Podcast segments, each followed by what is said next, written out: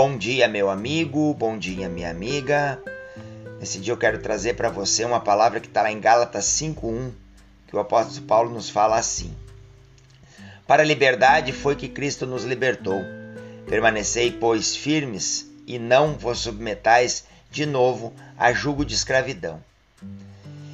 Então, Paulo, ao escrever aos Gálatas, tem a intenção de combater algo da natureza humana, que é batalhar por algo que não tem se esquecendo do que já possui, no caso, a liberdade.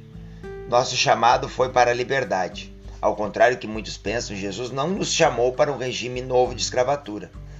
Não, ele nos chamou para a liberdade de Deus. A decisão de permanecer livre está em nossas mãos. Cristo nos libertou e quem decide permanecer livre somos nós. Podemos todas as coisas, mas nem tudo nos convém.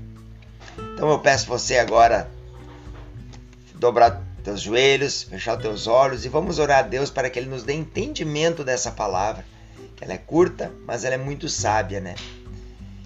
Então ora assim a Deus. Senhor Deus, obrigado pela liberdade que foi conquistada por Jesus Cristo, comprada a preço de sangue.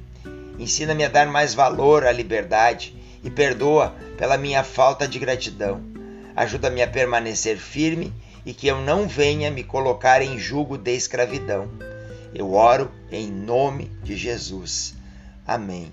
Que você possa ter um ótimo dia, que você possa ter uma ótima semana e que Jesus Cristo esteja junto contigo nesse dia.